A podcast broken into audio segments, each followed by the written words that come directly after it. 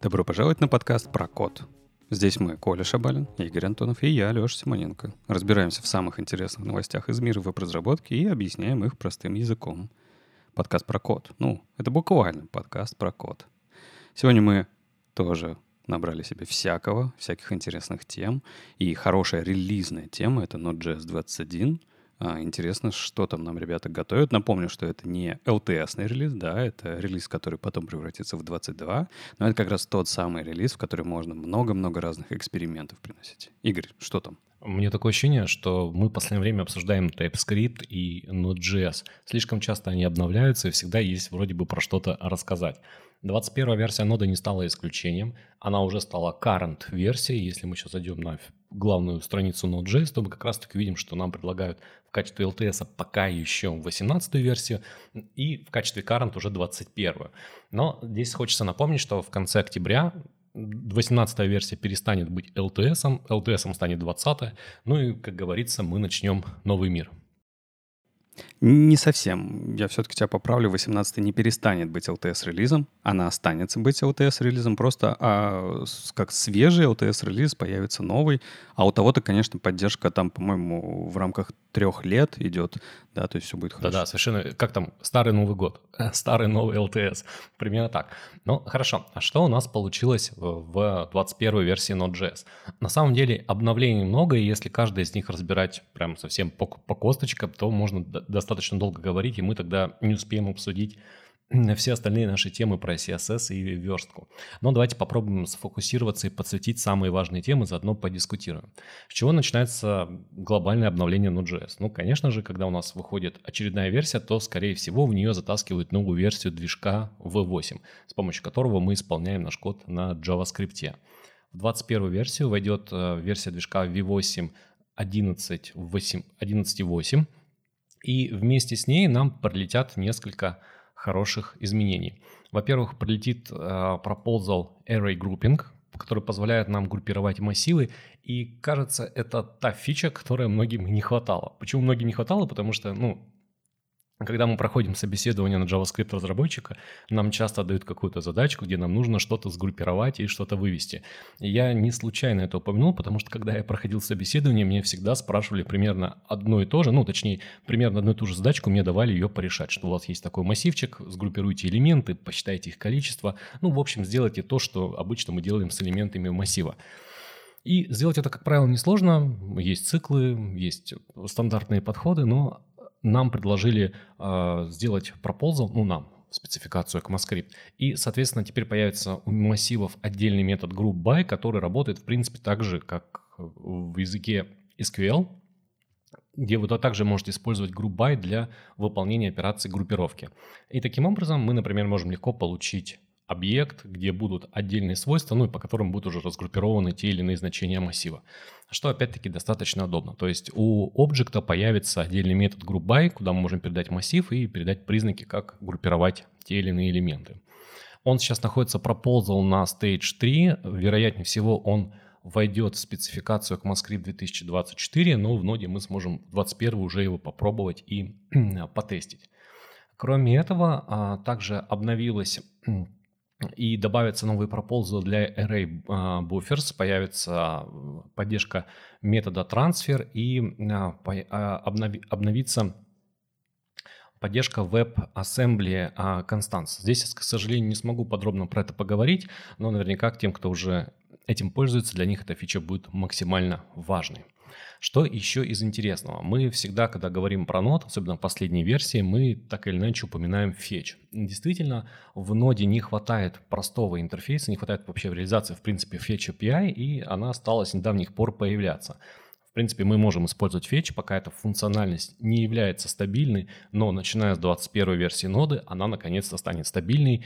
И если верить комиту, если верить э, то, что нам сообщается новостном релизе, то Fetch уже готов, реализация Fetch API. Сейчас он проходит тесты на 80%, и это, конечно же, очень хорошо, его можно уже будет использовать в проектах. Остается только дождаться, когда мы сможем применять ту самую Node.js. Причем это фетч, который э, совместим, совместимый с веб-платформой как раз, да, то есть это то, к чему мы привыкли в вебе, в наших обычных э, браузерных JavaScript, JavaScript, поэтому э, это хорошо, его долго завозили в ноду, но вот теперь будет. Да, то есть можно будет переиспользовать свой опыт, не нужно будет ставить многие пакеты, и кажется, что вот здесь наступит тот момент, когда мы можем из своих проектов выпилить какие-то всякие э, HTTP-клиенты, Axios и прочее, и вот интересно, что с ними будет. Ну, понятное дело, что на самом деле с ними все, скорее всего, будет хорошо, потому что помимо стандартной функциональности в виде HTTP клиента, они нам предоставляли и дополнительные штуки, которые мы можем использовать в проектах. Но круто, что для реализации HTTP клиента мы можем сразу же воспользоваться знакомым интерфейсом, и сделать, в общем-то, точно так же, как мы делаем в браузере. Это, конечно, круто, и не нужно ставить никаких зависимостей для какой-то, а, для решения базовой функциональности. Мне прям это очень понравилось. Кроме того, в 21 версию Node.js также входят а, веб-стримы, точнее, они становятся стабильными. А, любой разработчик, кто программирует на Node.js, так или иначе сталкивается со стримами. Ну, когда мы только входим в Node.js, мы с ними сталкиваемся не совсем явно, когда мы просто обрабатываем поступившие запросы к нам от клиентов. Ну а когда мы начинаем погружаться, то мы используем часто стримы э, при работе с большими массивами данных. Ну, например, если нам нужно обработать какой-нибудь большой файл, в несколько гигабайт или даже больше, то мы не сможем это сделать с помощью стандартных файловых функций, которые нам предоставляет Node.js, и мы должны использовать подход со стримами. Что такое стримы?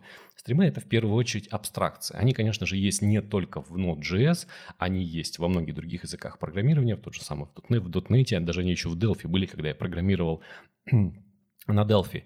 И э, эта абстракция нам позволяет последовательно читать и записывать а, данные небольшими фрагментами из разных источников. Я привел пример в виде файлов, потому что, ну, довольно-таки часто сдачи там вам дают какой-нибудь XML или CSV в несколько гигабайт, и вам нужно его распарсить, чтобы загрузить эти данные в базу данных. И вот э, здесь как раз-таки стримы помогают.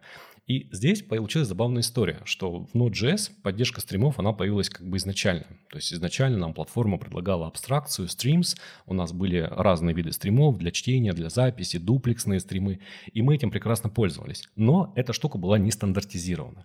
И здесь можно провести параллель как с CommonJS модулями. Появилась модульная система, она вроде бы неплохо работала, но она никак не была стандартизирована. И вот потом а, в ATVG сделали стандарт, который называется Web Streams, и в нем, собственно говоря, описан уже стримы, сама вот эта абстракция с позиции какого-то стандарта, ну, в данном случае стандарта от WebVG. И именно в этом, а, следуя этому стандарту, они будут также а, реализованы и в браузерах, и на других платформах.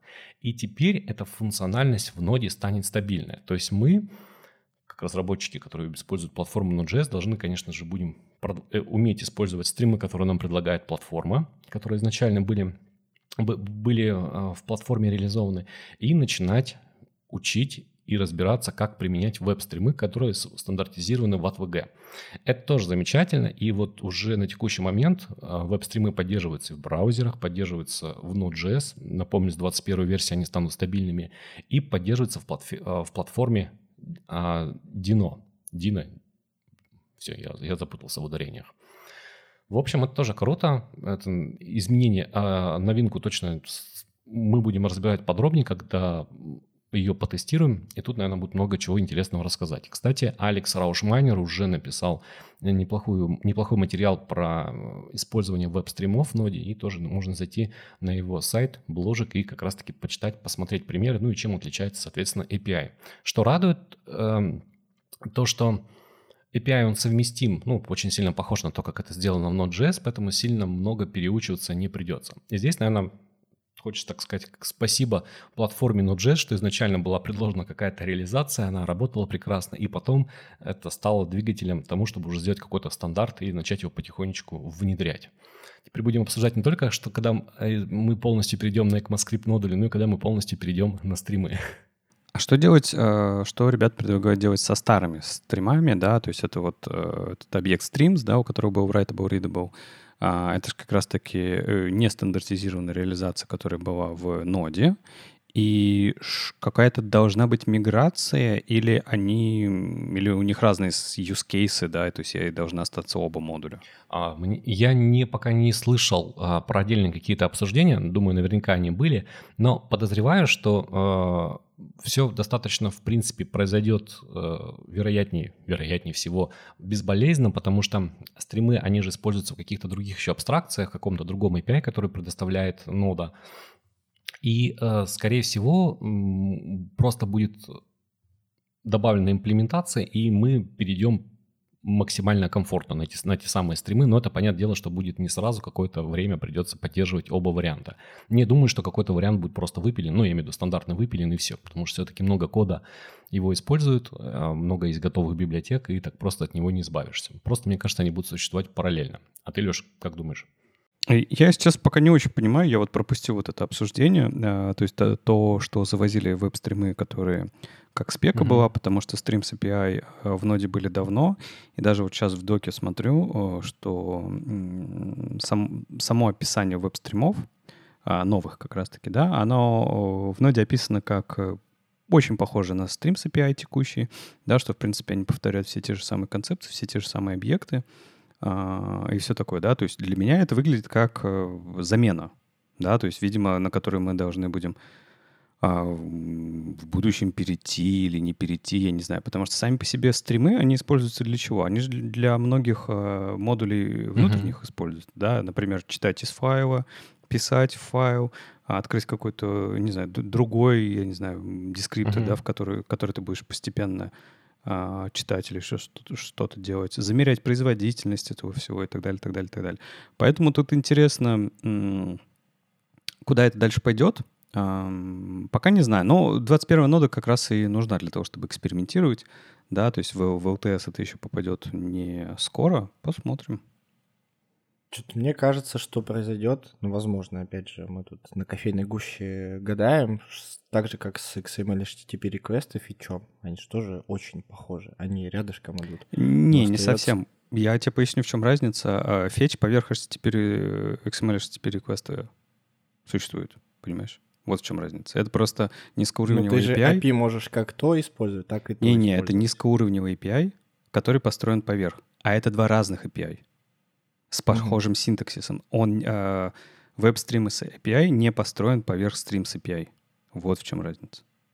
Угу. Ну, что, значит, в 22-м LTS они будут вдвоем жить, в 24-м LTS они объявят, что скоро это все дело устареет, а в 26-м LTS стримы отвалятся.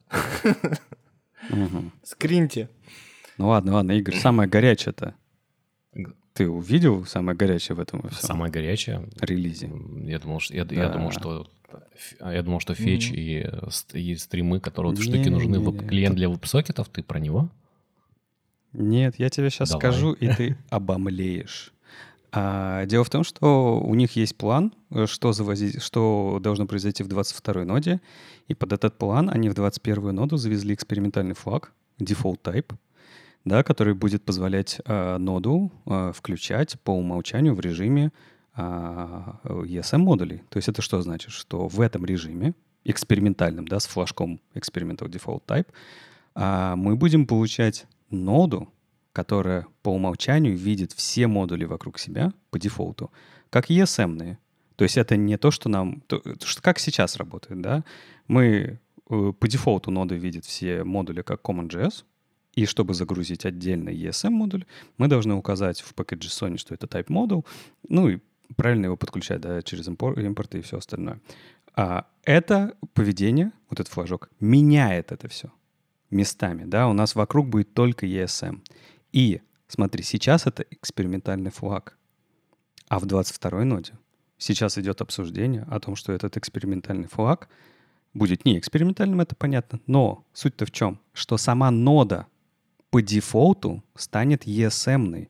То есть флаг default type нужен будет для того, чтобы включить тебе старое поведение. Это не наоборот будет, что это флаг нужен, чтобы включить ESM-ное поведение. Это ровно наоборот. И это же, ну, согласись, это просто супер жирная тема. Ты меняешь абсолютно всю экосистему, абсолютно всю инфраструктуру, абсолютно все, что ты делал раньше. Ну, разве это не жир? Это круто, да. Мы, кстати, с Колей этот флаг обсуждали в одном из предыдущих выпусков нашего подкаста. Это действительно классно, потому что сейчас э, то, как у нас сейчас есть, вот ты рассказал про, про модуль type в package Sony, но мы еще даже да, помним, что у нас же, если файл с расширением MGS, Майкл Джексон, то у нас он тоже воспринимается как ECMAScript модуль. И это круто, что, э, что теперь ECMAScript модули будут по умолчанию. Ну, теперь им, когда 22 версия ноды выйдет, и, наверное, это будет тот самый катализатор, чтобы уже начать пилить по умолчанию везде использовать ECMAScript модули. Так подожди, все же сломается. То есть э, вот ты даже, э, ты, ты, ты даже говоришь сейчас, да, про MGS-файлики, они же как раз-таки и рассказывают о том, что, а вот в этом релизе, uh-huh. где дефолты поменяются, у нас JS-файлик, это будет ESM. Да. А если вы хотите CommonJS, ну, переименуйте их в CJS. Ну, это получается до следующего релиза, LTS-релиза, до самого свежего LTS-релиза еще времени много. Может быть, они, конечно, откажутся от столь радикального поведения, они не решили это. Это еще угу. обсуждаемая тема, конечно, да, но э, флаг точно появляется. То есть рано или поздно это точно должно произойти. Но сколько боли мы огребем, а? Кажется, что так и в этой ситуации надо поступить. Мы все ждем, ждем, ждем, ждем. Сообщество страдает, страдает. На двух стульях сидит, сидит, сидит, сидит. И вот должен прийти какой-то человек, стукнуть по столу и сказать, все, хватит это терпеть. Ребята, я все понимаю, но 22 ЛТС всем просто раздаст. Ну, переживем, переживем. А что, если он не прав? Ну, скинем на него все грехи. Обвиним во всем. А, а проекты кто будет в это время делать? Оно будут просто флаг менять в конце, в конце концов и Да, будет э, флаг, в котором default type теперь будет э, CGS, получается, CommonJS файлы. Ну, угу. ревернем. Но как это, знаешь, быстрый, быстрый релиз, который придется быстро фиксить как-то на лету, пока летим. Но вообще это, конечно, если это будет, это будет прям такой серьезный шаг, прям серьезное действие. Здесь, наверное, хочется опять вспомнить Python, который жил э, и поддерживал две версии очень долгий срок. Кажется, это 15 лет заняло у них, или 15, или даже чуть больше. Я просто помню, когда это начиналось, я еще в школе был. И вот закончилось совсем недавно. И и как, и как там поступили? Так же стукнули по, стол, по столу или чего? Да, что нет. Но они не стукнули, да. просто перестали вторую версию поддерживать такие, да? Ну не, не да, так же все-таки. Там не переключали. Тут, видишь, ты можешь ноду переключить разными флажками, а там просто сказали, вот третья версия, это, ну, по сути, давайте честно, да, Python 2 и Python 3 — это просто два разных интерпретатора, вот и все. И ты не можешь с, с двойки перелезть на тройку без проблем. А тут все-таки это тот же самый интерпретатор, Node.js, да, просто у него есть флаг, который переключает какое-то поведение. А самое главное, сама экосистема уже немножко фрагментирована, да, уже Синдра отказался давно от CommonJS и пилит свои модули только на а, ESM. Э, его модули очень популярны, их используют в, в, там, во многих э, ваших популярных библиотеках используются его модули. То есть даже не то, что вы напрямую его модули используете, а библиотеки, которые вы используете, используют его mm-hmm. модули. Вот. И поэтому тут ситуация немножко другая, но я согласен, вот находиться в таком подвешенном состоянии, конечно, а, хуже всего, да, тут надо либо уж CommonJS, либо уж ESM и, и поехали дальше. Потому что всегда будут появляться какие-то пакеты в процессе этого перехода, которые будут адаптированы на тот же самый CommonJS, и мы просто вроде бы избавляемся, переходим, но есть всегда вероятность, что какой-то появится новый пакет, станет поп- очень популярным, но он будет сделан по common, с помощью CommonJS, и потом возникнет проблема дальше. Ну, ну, опять же, с Python была похожая история, когда какие-то вещи стали появляться для версии 2.7, и они не перекочевывали очень быстро в, в третью ветку. Кажется, здесь такого не Знаешь, может быть, кстати... такого этого быстрого решения, которое не сделает боли. Знаешь, кстати, Игорь, мне кажется, что еще вот если, ну, мы часто тему новичков, да, затрагиваем, вот новичкам тут как-то попроще будет на это все свичнуться, тем же, э, чем тем же ребятам, которые уже давно сидят в ноде и давно а, пилят свои скриптики, потому что тут а, как раз переучиваться придется, да, а, переучивать свои вот какие-то дефолтные паттерны для людей, которые, ну, например, им не нравилось ESM, им не нравилась вся эта история с импортами, так далее, так далее, и они вот фигачили свои реквайры, у них все было хорошо, да, зачем что-либо менять? А, им будет очень больно. А новичкам-то, ну, как минимум, да, новичкам, которые мы в Академии выпускаем, вы же и так уже давно там, у вас ESM, то то есть ты уже рассказываешь про эту концепцию, да, то есть ребята и так с ней знакомы, да, то есть тут можно просто в какой-то момент забыть и выкинуть э, концепцию CommonJS, а, как ну, такой ну, было и было, да, нечего об этом говорить. Да, в какой-то момент это легаси кусок просто будет. И давайте двигаться вперед. Но, с другой стороны, сколько в интернете написано мануалов, сколько записано видосов про CommonJS модули, столько всего станет неактуальным. Ну, ты что, в интернете знаешь, как много неактуального да, написано? Понятно, да. ты, ты, ты только одну тему взял. Хочешь это самое сейчас попапчик запилить, спроси интернет как. Тебе расскажут э, код как на, G... на jQuery. На jQuery, да. И что? Ну, я... Копируйте, и будет все прекрасно работать. И ты копируешь, и вот в твоем проекте jQuery. Нет, потому что переходной период, он, наверное, всегда будет тяжелым. Ничего с этим, ничего с этим не поделаешь. Ну хорошо, давайте не унывать и двигаться дальше. На этом обновление ноды и новинки не заканчиваются.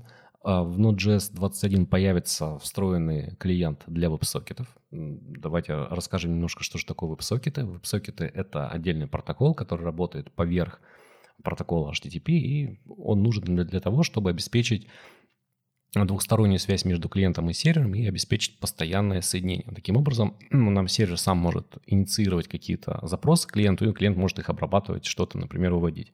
И когда мы сталкиваемся с какими-то приложениями, с реалтаймовыми, ну, там этот подход используется, как говорится, сплошь и рядом. А в Node.js пока не было встроенного в WebSocket клиента, есть отдельная реализация в NPM, она таки называется WebSocket, или пакет VS, который мы привыкли подключать. Была также популярная вещь, как, э, как называется, Socket.io библиотека, но сегодня уже в ней нет никакого смысла, ну, не считая поддержки того, где она используется. И самое важное, что в 21 версии Node.js появится встроенный клиент, он пока будет доступен в качестве экспериментального режима, то есть будет отдельный флажок, Experimental WebSocket, и этот клиент, самое что важное, он тоже имплементирует спеку от WebVG. То есть мы постепенно приходим, что есть какая-то спецификация, она имплементируется, и мы уже используем то, что будет использоваться везде. Это означает, что этот клиент будет таким же, как мы привыкли использовать его в веб-браузерах, которые уже имплементировали эту спеку, и, соответственно, это тоже хорошо. Конечно, пока он доберется до стабильной функциональности, придет еще время, но то, что есть подвижки в этом направлении, это, конечно же, хорошо. Что WebSocket довольно-таки часто применяется в проектах, поэтому угу. это здорово, что... Чатик тот же самый, вообще мы создаем чатик, чат, чатик. Ну, давайте все, веб-сокеты, поехали. Ну, чатик. Чатик это, кстати, наверное, самый частый пример, когда говорят про, про да, веб-сокеты. Да. Но на самом деле задач на порядок больше, всевозможные обновления контента, когда у вас страничка открыта и просто появляется какой-то контент, который, о котором сам сообщает сервер-клиент. Это тоже интересные, интересные да. кейсы. Статистика живая, например, когда у тебя прям э, диаграммы шевелятся на лету. Там за этот час продано акций столько-то, куплено столько-то, вы заработали ничего. А ты что, трейдер, что ли? Нет.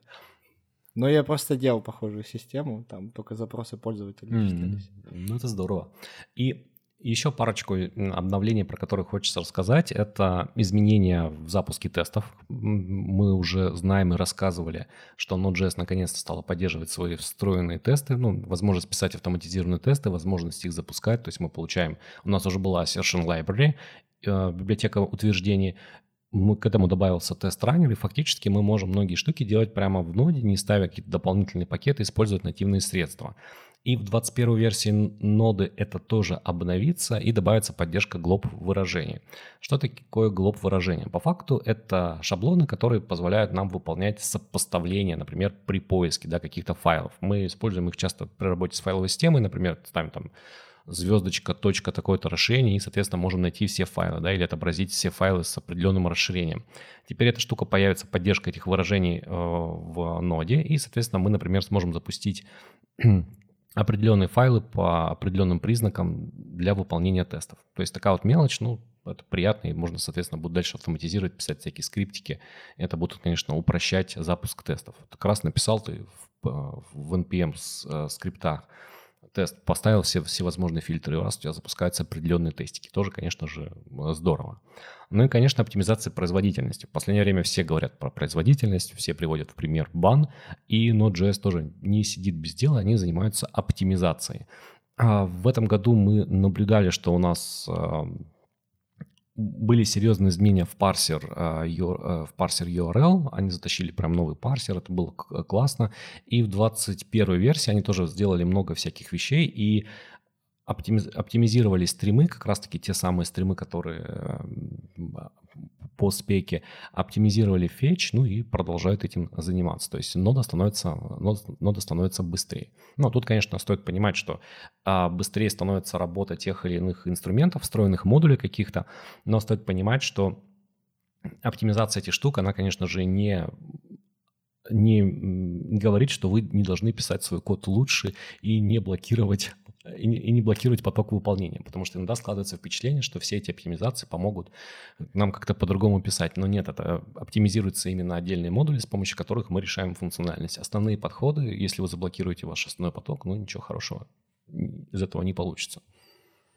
Вот такие вот изменения в 21 версии ноды нас ждут, их можно уже тестировать, ставить себе, проверять и смотреть. Я тут вообще просто, у меня слезы э, непонятности.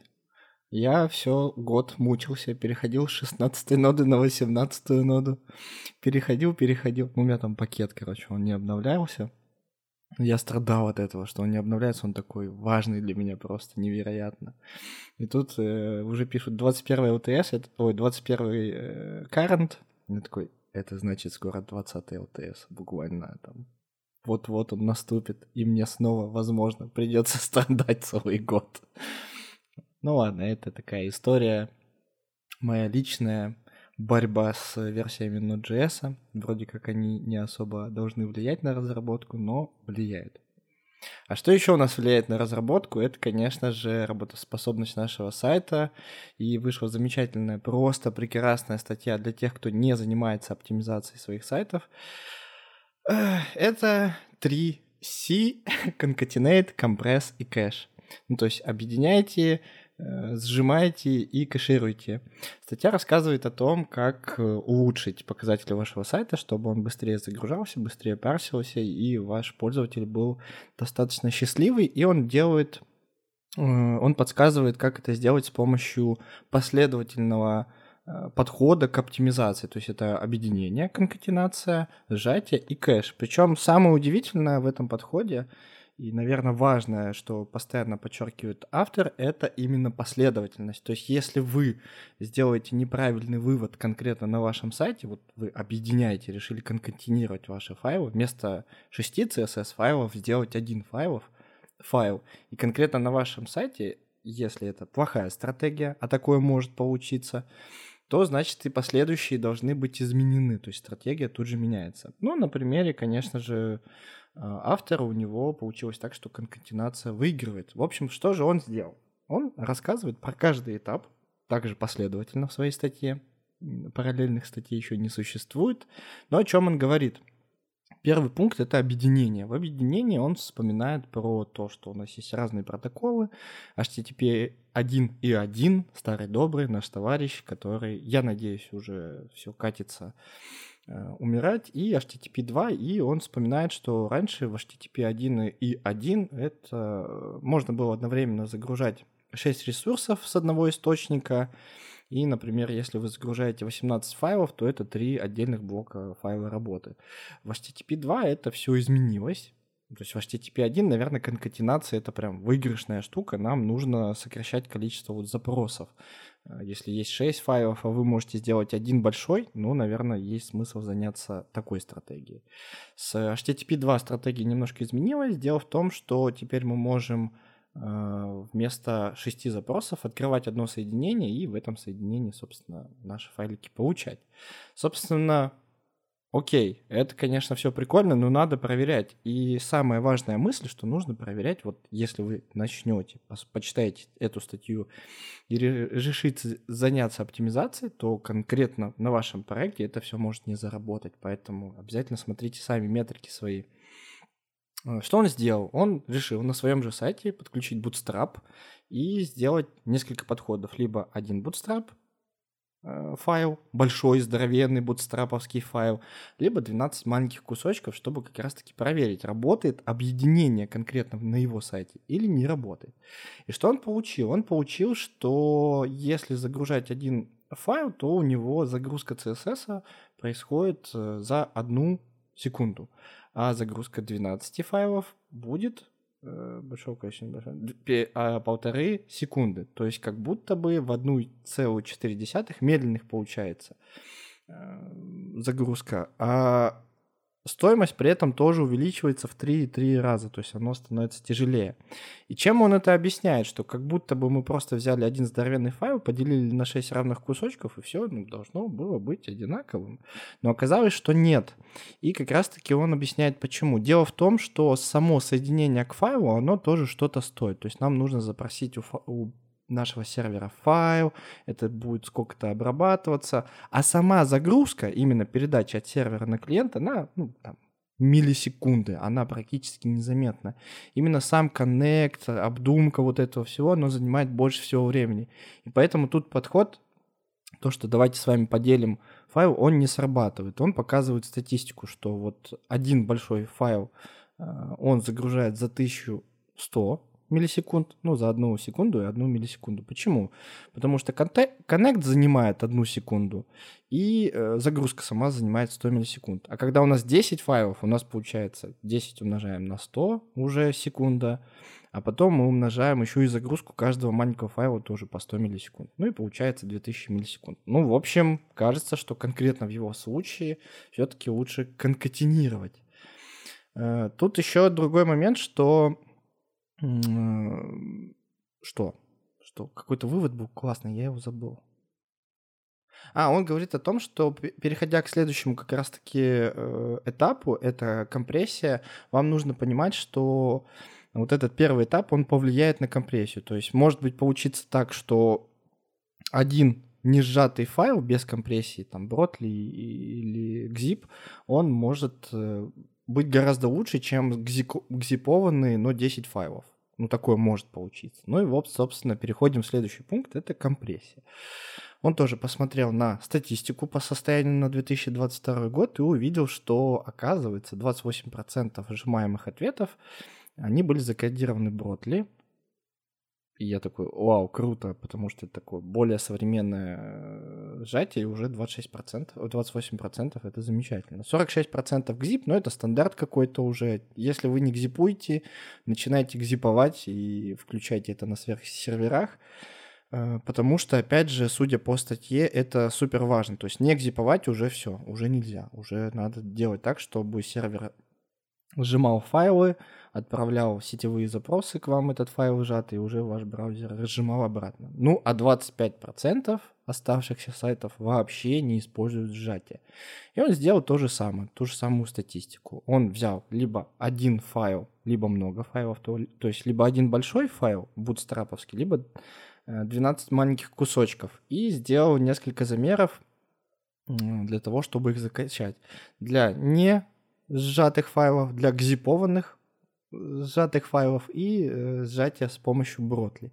И что он получил? Ну, он получил, что если вообще ничего не сжимать, то множество файлов меньшего размера обрабатываются быстрее, чем один большой. Обрабатывается это значит, что браузер их уже получил, прочитал и начинает исполнять. Ну, то есть исполнять, выполнять. Собственно, это становится гораздо быстрее вот такой подход. Если же сжимать гзипом, то э, большой файл... Что он делает? Быстрее, немного быстрее, чем множество меньших. Что он делает? Выполняется, да, выполняется. А при большом сжатии с помощью Бротли один файл обрабатывается заметно быстрее, чем множество меньших. То есть вывод какой? Вывод такой, что зипуйте, сжимайте ваши файлы, используйте zip. Это достаточно, скажем так, просто делать. Даже я делал на каких-то простых проектах. Пошел сервер, что-то там подопнул, неправильно, неправильно, но гзипует, нормально. Вот, ну, либо пинайте ваших администраторов, чтобы они этим занимались. Ж- ж- еще раз, сжимать файлы вообще жизненно необходимая штука. Ваш браузер просто-напросто еще быстрее получит ваши файлы. И следующий пункт э, — это, конечно же, кэш. И тут, э, конечно же, то, как кэшировать это в каждом проекте, лично ваша история, но он рассказывает свою. Что он говорит? Он говорит, что для начала сделайте такую стратегию, указывайте для вашего каждого файла э, вот этого большого бутстрапа, например, как его в примере, либо сконкатинировано в вашем проекте, используйте стратегию максимального хранения файла. То есть указывайте самый максимальный возможный хранение вашего кэша. Короче, там флаг указывайте, чтобы он хранился как можно больше. Это для чего делается? Для того, чтобы первый раз, когда ваш пользователь заходит на сайт, он скачивает вот этот здоровенный файл, да, он тратит время, да, он его разжимает, но при следующем заходе у вас он ничего не скачивает, ваш пользователь, он просто получает его из кэша, буквально с вашего жесткого диска и продолжает пользоваться. Вторая директива Immutable, она говорит о том, что этот файл никогда не будет изменяться. И тут э, есть подсказка. Если вы используете хэши в названиях файлов, то есть, например, как он приводит пример, main.hash, ну, то есть какая-то абракадабра, там, af8a22, ну, знаете, она автоматически генерится. .css, вот такой вот файл. И если вы его будете обновлять, этот хэш, например, даже при маленьком изменении, там, поменяли только background color, и все, значит, хэш должен измениться, потому что это другой файл. Вот в этом случае вы можете использовать этот immutable. Это просто хорошая такая рекомендация. Ну и, собственно, дальше он еще продолжал проверять свою стратегию трех C, и он добавляет четвертую C, это connectable, то есть подключение. Он рассмотрел свою стратегию трех C на разных подключениях, на 3G, на 4G, на кабеле, который почему-то э, у него по коннекту гораздо хуже, на 4G 9 мегабит и download и upload, а на кабеле у него 5 мегабит download, а upload 1 мегабит. Так Там это RTT нормально. поменьше. Так это нормально же. У тебя просто мобильное соединение, оно не такое стабильное, а кабель более стабильный. Понятно, просто хочется как-то цифр побольше увидеть. Вот. И у него еще было оптоволокно, четвертый способ коннекта, на котором было 20 мегабит, э, на котором он, естественно, тоже все это дело проверил. И что он получил? Что разница между отсутствием сжатия и любым сжатием на вашем проекте, она огромна. Особенно при более медленных скоростях соединения. В общем, берем и точно сжимаем наши файлы и радуемся. Если будет плохой коннект, наш пользователь будет нам больше благодарен. Второй вывод – это многие файлы меньшего размера обрабатываются быстрее на всех скоростях соединения, если сжатие недоступно. То есть у нас обработка файлов происходит гораздо быстрее, э, если файлы маленькие. Ну, понятно, большой просто обрабатывать дольше.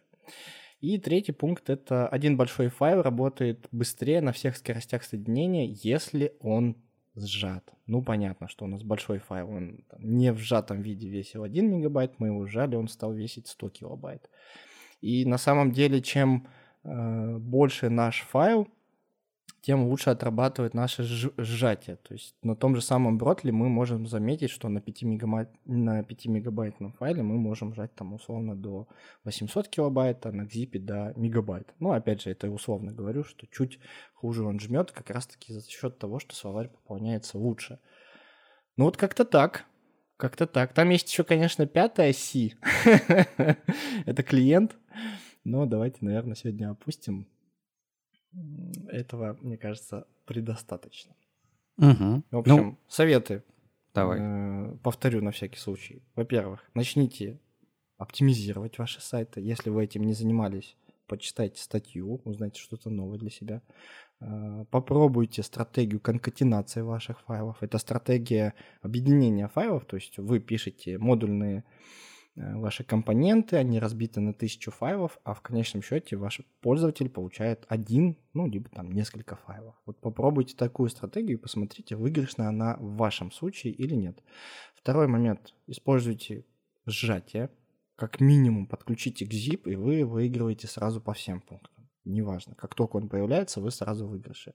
Ну и кэширование, делайте его Тут одного совета, к сожалению, не дашь, потому что стратегии всегда они меняются, и кэширование — это вообще очень сложная тема.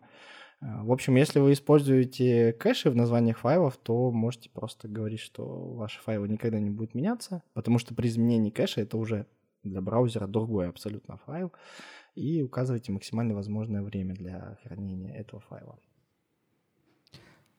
Кажется, эти советы еще нужно было впитывать с молоком матери любому фронтенд-разработчику, э, потому что, например, не экзиповать э, странно, не использовать HTTP 2 э, странно. Но если вы не Яндекс, конечно, потому что Яндекс говорит, что они выжили все соки, и у них прям близко к HTTP 2.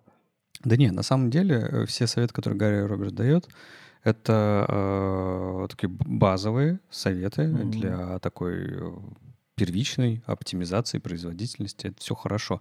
на самом деле большинство ребят, которые входят в профессию, конечно же, про это э, узнают. Ну, может быть, не сразу, может быть, постепенно, но это хорошая история. Здорово, что есть актуальная статья, да, потому что, ну, знаете, да, э, основную проблему. Есть вещи, которые не меняются, но если ты скажешь, что «А, почитай про них вот здесь, а там человек туда приходит, читает и смотрит, там, а статья там написана 10 или 15 лет назад, такой думает, так это же это все, outdated, все, это не, это не про актуальное. А оно-то не поменялось, да, и вот эта вот база, она никуда не, она никуда не делась, именно ее и нужно делать.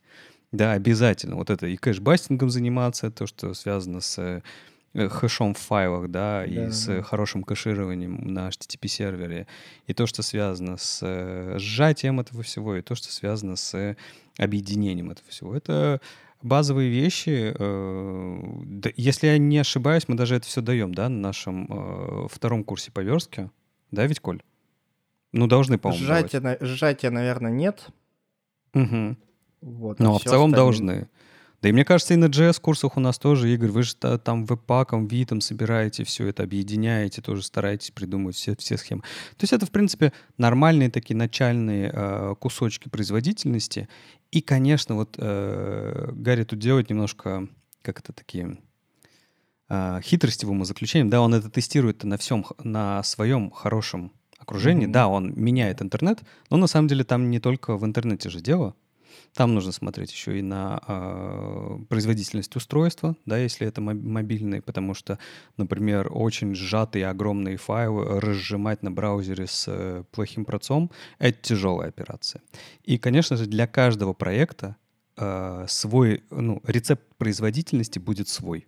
Mm-hmm. Да, про способы, про методики, про техники нужно знать, но в каком составе их применять на вашем конкретном проекте, это, конечно же, э, вам никто не скажет, да, это надо садиться, анализировать, смотреть и вот стараться а, выжить максимальную производительность. Все так и есть. Проекты разные. Есть, например, проекты, я в таком тоже немножко поучаствовал, когда э, есть банк э, и есть пользователи, но внутренние пользователи, э, как, как они, ну, всякая техпомощь, которая внутри банки ходит, это же тоже пользователи интерфейсов, им выдают айпады просто iPad. Ты ходишь и такой, так, мне упала заявка, там, пойти в 205 кабинет, там что-то интернет не работает. И для таких, ну, то есть для них же тоже интерфейсы строят, и для них тоже делали стратегию оптимизации с условием того, что мы знаем, какое конкретно у них устройство, какой конкретно у них Safari, и под них мы подстраиваемся. Мне понравилась статья, вот особенно красивым названием, что есть 3C. Это, конечно, сейчас звучит круто, но легко запоминается. Но я здесь соглашусь с Лешей, что вот как анонс о том, про что вы вообще должны думать и про что вы должны знать, когда разрабатываете свое приложение, это прям круто. Но нужно все-таки помнить, что когда вы делаете какую-то оптимизацию, она должна от чего-то отталкиваться, от каких-то метрик, от каких-то проблем. Если делать просто оптимизацию ради оптимизации, то, скорее всего, что-то не так с временем, и, наверное, все стараются пилить фичи какие-то какие быстрее, нежели оптимизировать то, что так работает хорошо. Мы тоже студентам на разных курсах рассказываем, что какие-то вещи можно сделать быстрее, но, скорее всего, если вы будете это делать сразу же на первом этапе, вы потратите на это кучу времени, и, возможно, это и не будет вообще проблемой с производительностью. То есть возьмем тот же самый пример с React, мы все стараемся бороться с лишними рендерами, но иногда несколько лишних рендеров в каком-то компоненте, в каком-то кейсе, это не страшно, потому что этим кейсом может пользоваться, там, не знаю, 0,1% там, пользователей всех ваших, и они, ну, они не почувствуют разницы. И вот мне тоже пример, который вот когда ты, Коля, рассказывал, а, сразу в голове крутился, вот его Леша и прокомментировал, вот про сжатие. Кажется, что статья, она говорит четко, вот, что вот если вы будете использовать сжатие, то у вас вот сразу же там какая-то метрика взлетит. Но вот Леша верно заметил про старые устройства, особенно мы говорим про мобильные устройства, если там плохой процессор, то операция разжатия, она как раз-таки может перекрыть все остальные те вещи, которые вот мы можем достичь за счет этого сжатия. Потому кажется, что все-таки метрики, они важны, и нужно отталкиваться именно от них. Но знать, что вообще какие подходы существуют к кэшированию, это же все действительно база, то есть э, мы знаем много вещей, там, если мы копаем тот же самый протокол HTTP, там у нас и теги, и все мы это должны использовать для тех или иных вещей. Вот для этого статья прям таки классная. Мне еще очень нравится в этом направлении, что делает Ваня Акулов, он выступает на многих конференциях и как раз таки рассказывает про перформанс. И у него есть на его бложике множество исследований, которые он проводил, и вот он там отталкивался от метрик. То есть он говорит, вот есть сайт, вот есть там такой-то стек используется, есть какие-то вот здесь э, замеры, и давайте попробуем их увеличить.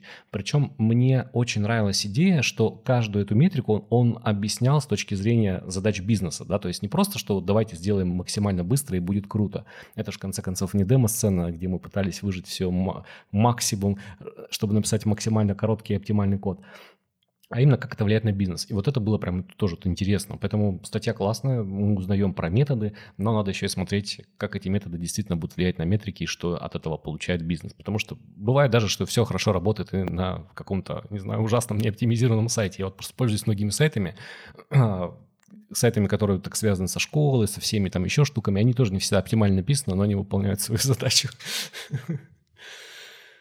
Да, если что, блок Вани Акулова называется перв-перв-перв от сокращения перформанс. Заходите, читайте, действительно очень полезные статьи.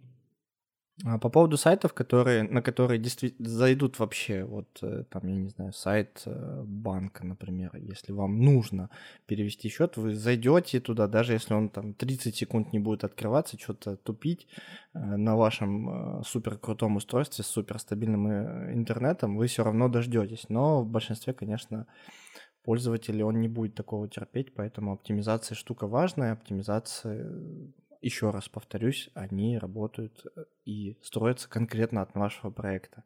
Есть какие-то общие общепринятые подходы, а есть конкретно, которые подойдут вам. Ну, еще не знаю, добавить можно такие кейсы, вот опять же из личной практики, что иногда оптимизация, которая позволит вам там поднять какую-то метрику, она стоит дороже, чем, э, чем ее не делать. То есть ее можно на самом деле не делать, угу. кто-то будет от этого немножко страдать, но если посчитать, сколько нужно потратить ресурсов на ее создание, на, чтобы оптимизировать, оно получается на выходе несопоставимой цифрой.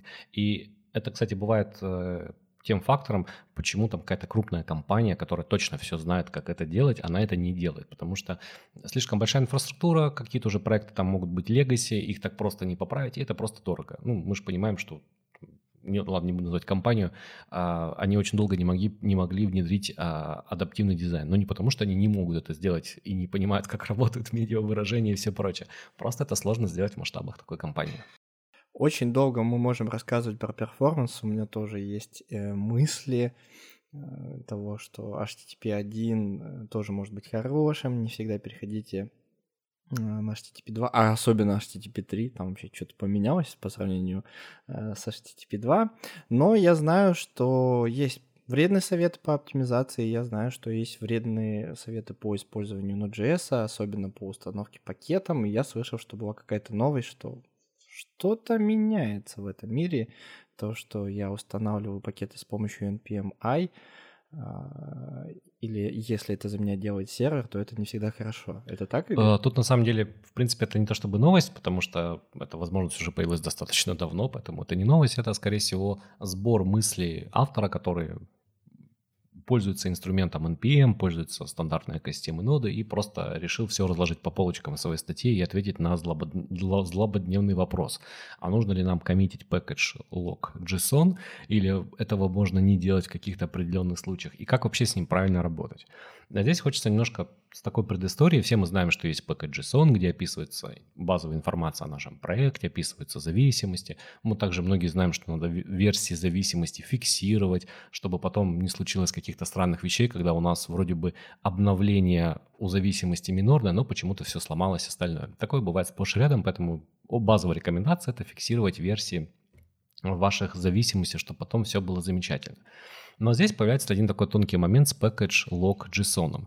И здесь есть разные, опять же, мнения по этому поводу. Я сам встречал и разговаривал со многими там Э, крутыми разработчиками, у которых свой взгляд на, на, этот, э, на этот файлик, на его полезность. Кто-то говорит, что его можно не коммитить.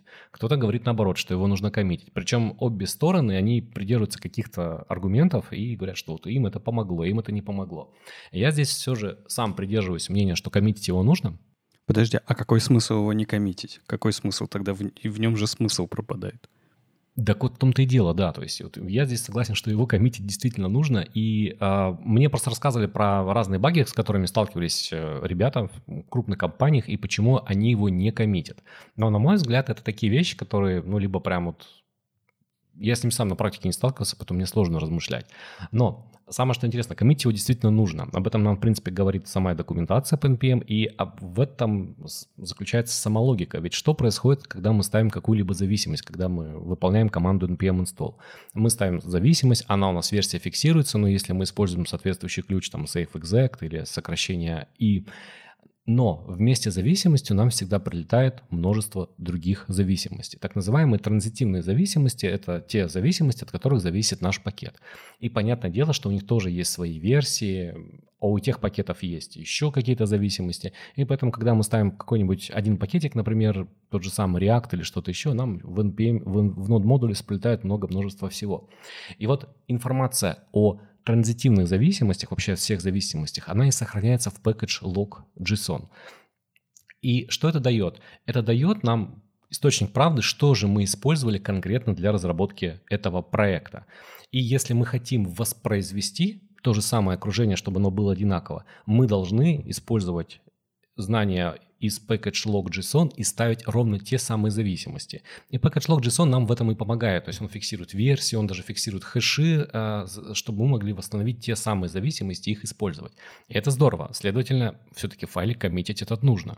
Но с ним также нужно уметь еще и работать. Дело в том, что когда мы, если мы даже коммитим этот файлик, если мы используем npm install, то когда выполняется npm install, он а, а, сейчас потерял, потерял, потерял мысль немного. Ну, в общем, когда, когда мы ставим NPM install, нам могут прийти более свежие зависимости для наших транзитивных зависимостей. И это проблема. Получается, что у вас вроде бы версии зависимости в package JSON зафиксированы, они действительно приходят те же самые, а вот транзитивные зависимости уже приходят немного других версий, и у вас бац, и что-то начинает не работать, или начинает работать немножко не так. Это таки довольно частый кейс, особенно когда мы ну, оптимизируем процессы CI-CD, у нас где-то там на сервере запускается процесс деплоя, подтягиваются зависимости, и вроде бы вчера работало, а сегодня не работает работает. Почему так случилось? Это как раз таки случилось, потому что выполнялась команда npm install для зависимости, хотя есть package э, log JSON.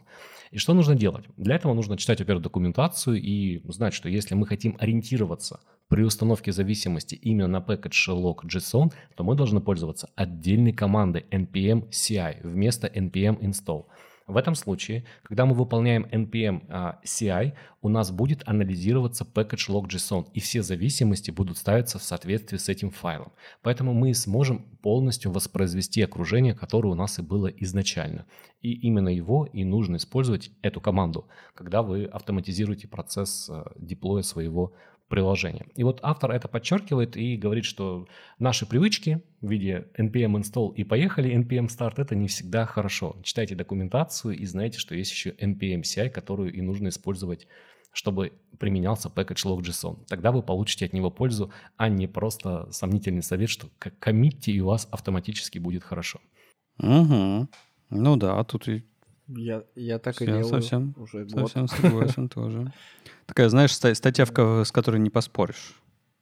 Ну да, да. Делаете, типа, да? Вывод такой. Типа делайте, главное знаете, да, потому что иногда, мне кажется, же не все же, э, ну, далеко не все разработчики, особенно когда только что-то изучают, учатся по каким-то первоисточникам, я имею в виду по документации.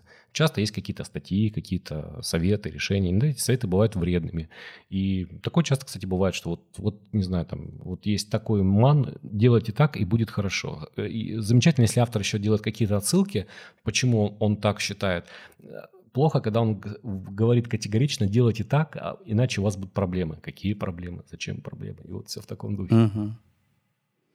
Да, но тут важно сказать, что э, вот если мы говорим про новичков, да, новички-то часто боятся это коммитить, потому что это же какая-то билиберда, да, это какой-то вот страшный, как будто бы системный файл, и, наверное, его я видел даже варианты, когда его удаляют. Мгм. Он типа и думает, почему он все время по- появляется, надо его удалить. Вот. Ну, для новичков, наверное, это нормально, пока они еще не разобрались. Но в целом, если вы вот нас слушаете сейчас и только-только учитесь и видите в своих проектах package.json log, а, помните о том, что Мгм, JSON, да. А, Помните, что это нужный, важный файлик, который фиксирует э, ваши версии, ваших зависимостей, его коммитить нужно обязательно. Мгм. Это, кстати, еще один такой частый кейс у новичков бывает, а, тоже ребятам рассказываем. Ну, Например, когда есть package log JSON и выполняешь команду npm install, то внезапно package log JSON начинает меняться. Меняется. А почему меняться? Потому что Мгм. вот как раз-таки прилетели более свежие версии транзитивных зависимостей, и они как раз-таки зафиксировались в package log JSON. И это уже первый звоночек, что что-то может пойти не так. А что делать? Ну вот они поменялись. Как мне новичку Коммитить? оценить? Просто коммитить. Ну, если ты э, как-то, если у тебя новичковый проект, ты э, там у тебя нет какой-то э, четкой зависимости от каких-то конкретных версий, конечно, коммитить. Ну, типа там тебе делают все как надо. А если ты знаешь, вот смотря на этот улог, давай так, если у тебя произошли изменения в package, э, в package log JSON, ты смотришь на них и знаешь, что, что произошли изменения, которые тебе не нужны, значит, ты в этом разбираешься, и значит, ты знаешь, что с этим делать. И если ты смотришь на них и не понимаешь, что там произошло, значит, тебе ничего не нужно с этим делать, и нужно коммитить как есть. Вот я бы такой совет давал. Если вы знаете, что, вы, де- что вам делать, э, вы, вы разберетесь. Вы знаете, что Да-да-да, вы вы делаете. знаете. А если нет, то нет. Вы не Только сначала новичок проект запустить убедить, что он действительно работает. Это, кстати, Да не, он будет работать. Он же там же не смогут подтянуться версии, которые. э, ну, да- давай так, Игорь. В большинстве библиотек важные критические зависимости, они э, peer depends, э, это самое, закреплены. То есть ты не можешь подтянуть что-то, что э, сломается, в принципе. То есть как бы нормально должно быть. Ну, если разработчик библиотеки это, конечно, учел, то это, то это, конечно же, хорошо. У нас же также есть SimVer, но не все соблюдают SimVer. Это, это тоже факт, что бывает, выходит какой-то патч изменения, который может что-то сломать. Ну, такое редко, но встречается. Ну, все, может быть, да. Все, ошиба... все мы ошибаемся. Это, кстати, это, шут... это, это можно сделать статью исход- источником шутки. На моей машине все работает. Классика. Произошла классика. Да. Слушай, ну мы же не можем этот э, выпуск совсем CSS не тронуть, правильно же? Нет, Коль. Да пришли два джаваскриптера, задавили меня своим джаваскриптом. Что-то JavaScript, JavaScript, JavaScript, JavaScript. Да, можем совсем чуть-чуть, конечно же, пообщаться про CSS. Э, К концу выпуска я расскажу, что именование это сложно, именование переменных неимоверно сложно, а именование кастомных свойств CSS это еще сложнее. Но к нам пришли со статьей и рассказывают, что есть некоторые советы, э, которым можно придерживаться. И если в вашем проекте сейчас вы именуете ваши кастомные свойства просто вот как в голову взбрело, то, возможно, для вас будет новая пища для ума, чтобы все-таки придерживаться какой-то тактики, хотя бы э, какой-то тактики в именовании. Если вы будете придерживаться этой тактики, уже будет гораздо лучше, чем вообще без тактики. Собственно, статья начинается с того, что автор хочет с нами обсудить синтаксис, потому что дело тоже важное, даже до того, как коснуться именования, синтаксис важен. И что он говорит? Он говорит, что в целом сейчас индустрия, по его мнению, она остановилась на кебаб-кейсе, что вполне э, логично. Также он смотрит на наш любимый CSS и говорит, что у нас в целом в CSS используется camel case. Почему? Потому что можно встретить такие замечательные CSS-свойства, как current color. Вот оно пришло к нам и сказала, что camel case это нормально. Автор же предлагает смешивать нам названия как kebab кейс, так и camel кейс и писать их вместе. Ну вот, например, следующее кастомное свойство system дефис caption дефис фонд дефис size. По его мнению, это читается достаточно сложно, но по названию уже по самому именованию понятно, что это системная переменная, то есть она э, отвечает за весь проект полностью. Э, она про caption, то есть есть какие-то подписи у видео, у картинки, еще у чего-то, и она про размеры шрифта, font size. Ну, то есть из названия достаточно все понятно, они раздельны. Но автор считает, что если немножко перемешать кебаб кейсы, то может получиться следующее. System, дефис, font size, size с большой буквы в одно слово font size, и дефис caption. Это все улучшит чтение. Опять же, я тут, наверное, от себя немножко добавлю, что системный подход, когда у вас есть какая-то система в именовании, либо camel case, либо kebab case, это куда лучше, чем когда вы вообще не определились. Автор предполагает вот свою систему, а, с ней он работает, ему все понятнее. Следующая штука, которая э, касается автора, это пространство имен. Что, опять же, добавив пространство имен, мы можем избежать козиль, коллизий, козилий а, при совместимости CSS в нескольких проектах. Ну, например, у нас есть там, опять же, большая система, где у нас есть административная часть сайта, где у нас есть часть сайта, которая показывается одним пользователем, часть сайта, которая показывается другим пользователем, лендинг, это все про один как бы большой здоровенный проект. Часть сайта там показывает только видео, часть сайта показывает только аудио. Это все большая, большой проект, и там нужно бы взять и отделить каждый проект друг от друга с помощью как раз-таки namespace.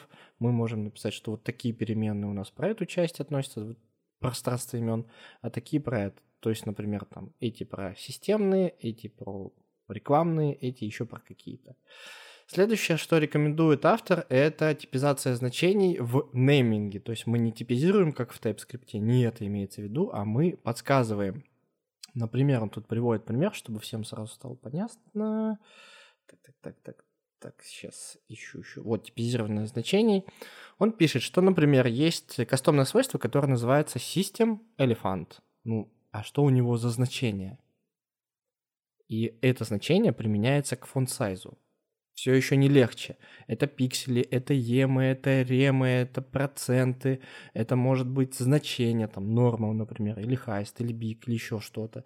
Непонятно к фонд-сайзу, и поэтому он рекомендует это значение это имя кастомного свойства переименовать и назвать его system font size в kebab кейсе э, дефис elephant. То есть мы теперь понимаем, что это за тип, это font size. Опять же, значение непонятно, но, скорее всего, кстати, непонятно действительно.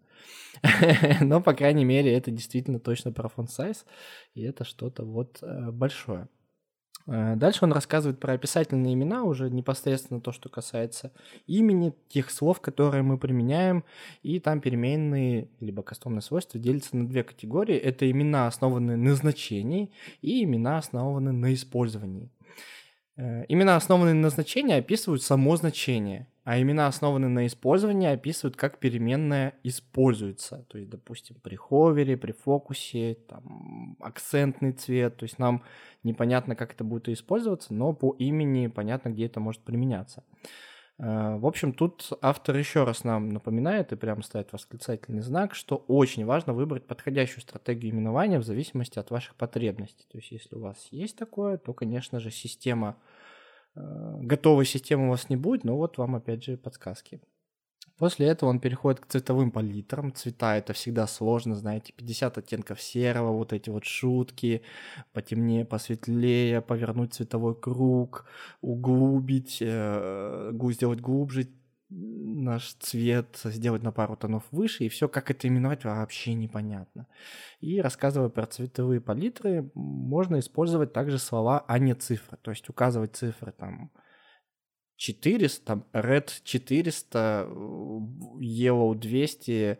Опять же, если есть какая-то система, наверное, это хорошо, но автор считает, что лучше бы это не использовать, а лучше все-таки использовать э, для обозначения контраста что-то другое. То есть э, какие-то заготовленные слова. Сейчас я про лесной, наверное, Найду... Ну, вот, цветовые палитры. Да, он тут показывает, что если есть, например, значение Color Blue 300, наверное, это значение ни о чем не говорит. Просто скажите, что это Sky Blue, там дальше э, вы с этим разберетесь. По крайней мере, вы сможете прочитать это название. А именования, основанные на использовании, это переменные, привязанные к использованию, обеспечивающие различные уровни абстракции. Ну, например, от сферы применения. Также в проекте, допустим, можно использовать какие-то конкретные имена, ну или какие-то общие. Например, сейчас ниже все, я долистнуть не могу, все говорю, а долистнуть не успеваю. Ну, те же самые акцентные имена он использует в примерах, что есть смысл говорить, что это акцентное, а есть говорить, что это акцентное для фона. Ну и так далее, и так далее, и так далее, и так далее. В общем, статья чуть больше рассказывает, я вам рекомендую ее прочитать. И в целом есть какая-то система, которую рекомендует автор. Я сам не совсем на самом деле согласен, потому что иногда есть такие системы, которые построены именно на значении. Там тот же самый какой-нибудь контраст написать, что Yellow 40 и Yellow 60. Ну, ты же понимаешь, что 60 он более контрастный, и, наверное, есть смысл его применять там при том же самом фокусе. А если менее, то там при активе. Вот как-то так, ребят. Сложно, сложно. Ну, проблема сложно. нейминга одна из самых э, сложных проблем, да, после инвалидации кэша. Вот я сегодня затронул две эти темы, и они ни черта не простые. Там самое главное, линтер это уже завезли. Как можно это проверять? Выбранный стиль. Как можно это Не, проверить? ну я имею в виду выбранный стиль именования. Ну, слушай, я думаю, что на самом деле прям линтера-то нет, но его можно создать в том плане, что, опять же, если будет какая-то система.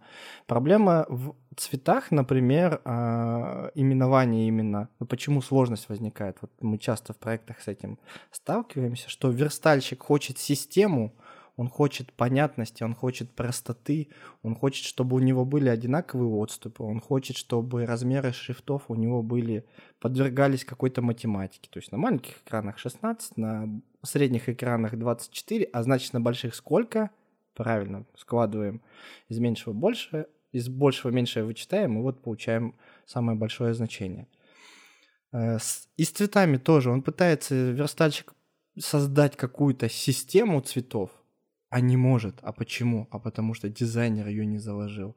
И вот тут вот работа, она должна быть и с дизайнером. То есть если дизайнер ее закладывает, верстальщик может ее не понять, и нужно ее передать, что смотри, вот у нас, если есть акцентные цвета на кнопках, на фоновые акцентные цвета, ну там какой-то промо-блок, и если мы хотим сделать ховер на всех них, то пускай он будет темнее на 50%. Вот такая вот система, ну, например. И тогда верстальщик своими формулами замечательными, колор-миксами и так далее легко этого добьется. Но, опять же, это нужно уметь дизайн читать, что эта система, в принципе, есть, уметь видеть ее, возможно, ее и нету, тогда зачем учиться, можно вообще как-то вот выкручиваться. Часто я вижу именование переменных для цветов, gray дефис 1, грей дефис 2, грей дефис 3. Помогает ли как-то это верстке, ускоряет ли как-то это? Нет, вообще. Если просто использовать значение, там, hex 666, что и есть грей, э, то по-моему, проще просто его взять пипеточкой, своровать с макета и просто использовать. И, ну, нет системы, не мучайся. Но при этом, э, опять же, если есть какая-то система в именовании переменных, об этом авторам говорит, э, то лучше ее иметь, чем вообще не иметь. Угу. Отличная подводка к... Это был подкаст про код. Встретимся через неделю. Пока. Пока. Пока.